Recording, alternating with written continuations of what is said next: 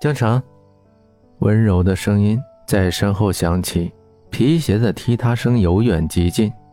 他的脸渐渐呈现在灯光下，昏暗的灯光打在身上，他衣服上投射出一层温和的光边徐峰学长，江城看着前面的人，有种说不出来的感觉，所有的坚强都消失了，泪水在眼眶里打着转。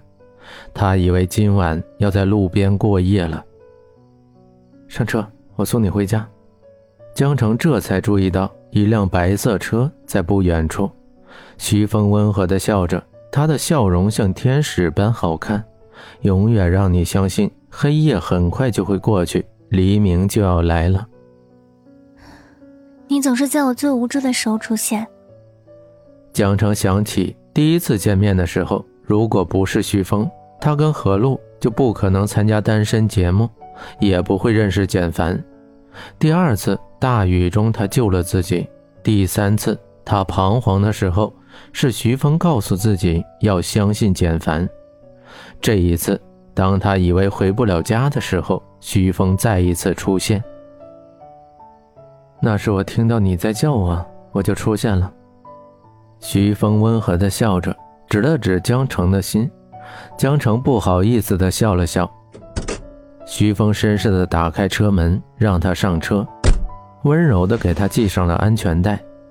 徐峰的每一个动作都让江城产生错觉，让他鼻子酸酸的。有时候，友情比爱情更能给人一种安全感。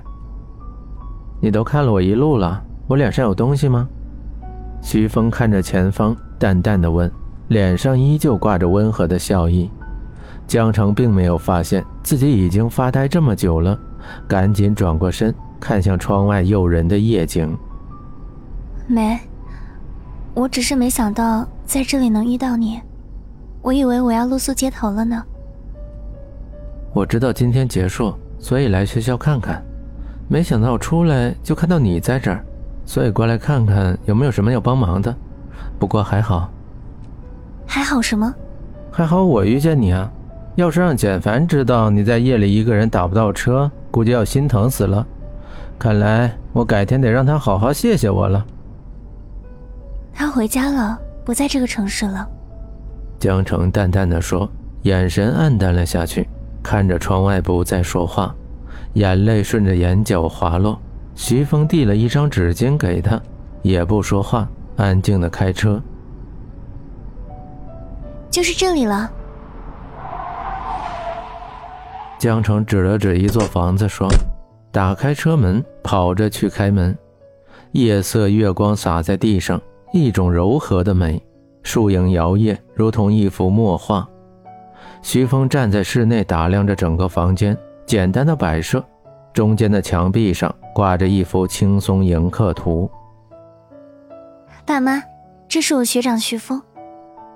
江城礼貌地介绍着，给徐峰倒了一杯水。江爸爸跟江妈妈都是好客的人，第一次见这么帅而且有气质的男生，跟徐峰说了几句，就去准备晚饭了。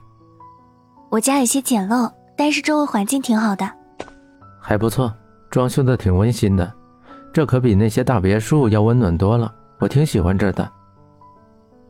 江城，今天很晚了，就让你同学住在这里吧。外面的天确实黑了，如果没有江城指路，走回去确实有点困难。徐峰也就住下了。夜晚，徐峰跟江城躺在房顶上睡觉，一张席子，两个人并肩躺在那看着星星。